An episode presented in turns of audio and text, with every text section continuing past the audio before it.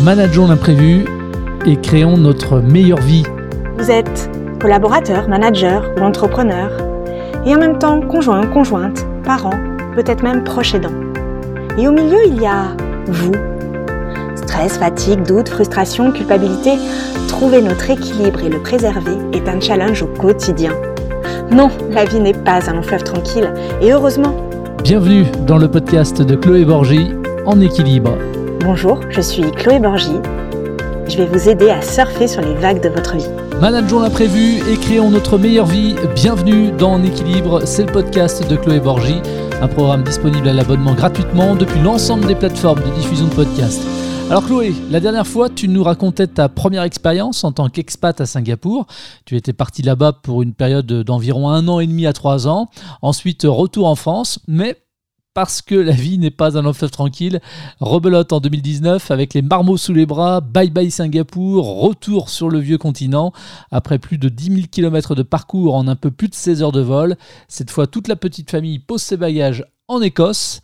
Euh, où ça exactement? À Aberdeen. C'est où ça en Écosse? C'est au, au nord-est de l'Écosse, au niveau du sud de la Norvège. C'est très très haut. Bon, une fois le jet lag évacué, euh, une nouvelle fois, il faut trouver, j'imagine, un nouvel équilibre de vie dans un pays que l'on ne connaît pas. Quand tu débarques là-bas, parce que j'imagine ton mari a accepté une nouvelle opportunité et vous avez discuté ensemble et vous avez donc accepté ensemble cette nouvelle opportunité.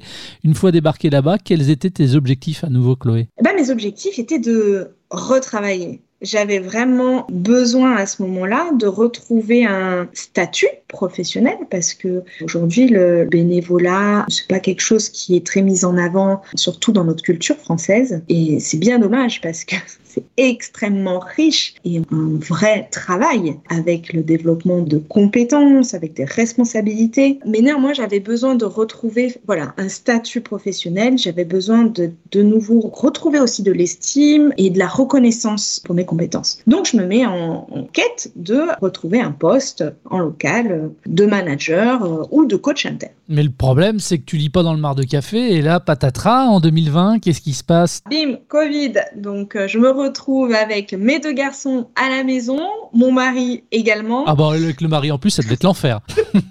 Donc j'étais la, secrétaire de tout le monde, enfin surtout de mes enfants parce que mon mari se gère, avec les réunions Teams à gérer parce que l'école était très active, l'école écossaise très active pour ça. À telle heure il y a tel meeting, après il faut changer avec le cours de sport qui a lieu en visio, enfin bon voilà. Et là je me suis dit oula, ça va être compliqué si moi de mon côté je dois travailler 6 à 7 heures par jour, je sens mal. Et donc, du coup, pour toujours euh, assouvir ta quête d'équilibre, parce qu'on en est toujours là, hein, on parle d'équilibre, bah, tu décides, comme beaucoup finalement pendant cette période, de te poser des, questions.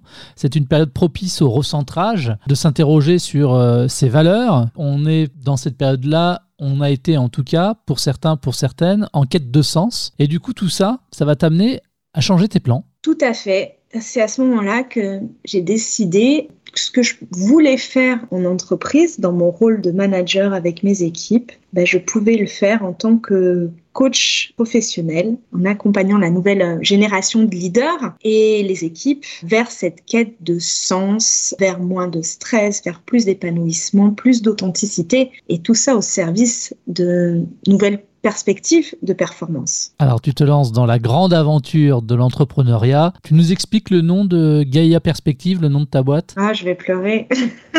non. Gaia Perspective, bah Gaia, c'était le nom de ma jument. Voilà, que j'ai laissé à mes parents quand on est parti à Singapour. Alors, le départ à Singapour a été compliqué pour moi parce que j'ai laissé beaucoup de choses. J'ai laissé ma jument, j'ai laissé aussi euh, mon chien et mon chat qui étaient en pension chez, chez mes parents. Comme on devait partir un an et demi à trois ans et que j'avais pour projet de revenir toutes les vacances, c'était gérable pour moi. Sauf que, euh, ben, comme on n'est pas rentré, euh, ben, ma jument qui était âgée, malheureusement nous a quittés. Et c'est un moyen pour moi, en fait, de garder cette force-là. C'est la Chloé guerrière derrière le Gaïa. C'est la Chloé battante. C'est celle qui a peur de rien, qui a la force de partir sur un cross et qui a confiance, qui a confiance dans la vie, qui a confiance dans aussi le couple et le fait d'être deux ou plusieurs dans cette intelligence collective. Voilà, derrière le Gaïa. Et puis le perspective, eh ben, c'est ce que je propose. C'est ce que je propose à, mes clients, euh, aux entrepreneurs, aux managers. C'est de s'ouvrir à de nouvelles perspectives, leurs perspectives. Rapidement, parce qu'on aura le temps de détailler dans de prochains épisodes, quel type de prestations tu offres et qui sont finalement tes premiers clients? Alors j'ai plusieurs accompagnements. J'accompagne d'abord les leaders, ce que j'appelle la nouvelle génération de leaders en coaching individuel. Je les aide à aller à la rencontre de leur euh, authenticité, d'apprendre à mieux se connaître, pour mieux se comprendre et mieux se gérer, devenir un leader authentique et inspirant, entre autres en allant à la rencontre de ses forces, de ses talents, en étant en mesure d'aller chercher euh, de nouvelles ressources en étant à l'écoute aussi de ses émotions et de savoir manager et gérer son stress. Aujourd'hui, dans le leadership, on parle beaucoup de la notion de vision. Être un leader, c'est quelqu'un qui doit être en mesure d'impulser une vision qui est énergisante, qui est inspirante. Et puis c'est aussi quelqu'un qui doit être doué dans les relations. Mais la première relation qu'on a, c'est avant tout la relation qu'on a avec nous-mêmes. Et moi, je travaille entre autres dans mes accompagnements avec l'outil Process Communication Model. Et ça, je le fais dès le début de mes accompagnements pour les aider à aller à la rencontre de qui ils sont et s'accepter, confiance en eux, s'autoriser à être eux-mêmes. Et en s'autorisant à être eux-mêmes, surtout dans la vie professionnelle, on donne la permission aux autres de faire de même. C'est ça aussi, être un leader authentique et inspirant. Et puis j'accompagne aussi maintenant les équipes à travers un rôle de facilitateur et entre autres de facilitateur graphique. Alors en gros, en quoi ça consiste? Ben, C'est aider les équipes à activer leur intelligence collective, à co-construire ensemble, à décider ensemble.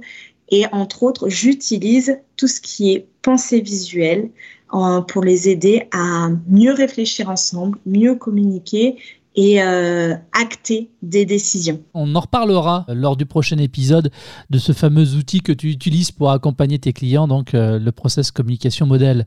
Avant de se quitter, j'avais envie de te faire réagir par rapport à une citation que l'on doit à Guy de Larigaudy, je ne sais pas si tu connais, routier scout de France, écrivain, explorateur, conférencier et euh, journaliste français, qui disait ⁇ Il faut coller à la vie comme un cheval. Oui. Je me suis dit, tiens, ça va te parler, ça. Il faut coller à la vie comme on colle à un cheval. Hmm. Ah, moi, ce qui me vient là tout de suite, c'est euh, déjà le, cheval, pour moi, c'est c'est un peu le miroir de nous-mêmes. Il a cette capacité à, à refléter ce qu'on exprime, ce qu'on dégage, surtout en termes de posture, de communication non verbale. Et c'est très intéressant de travailler auprès des chevaux pour développer sa posture de leader. Entre autres, il y a une discipline qui s'appelle l'équi-coaching, qui est spécialisée là-dedans. Bah, c'est mon prochain projet, j'aimerais bien me former à ça. Mais du coup, coller à la vie comme un cheval, bah, c'est aussi... Euh, bah, moi, ce qui me vient là tout de suite, c'est se respecter, c'est avoir confiance en soi. Et avoir confiance en soi, c'est aussi faire confiance à l'autre, aux autres, et aussi en la vie. Et de savoir que, en fait, même si la situation dérape ou n'est pas celle qu'on aurait espérée au final, on a tous les ressources et les capacités à gérer cela. Voilà ce que ça m'inspire.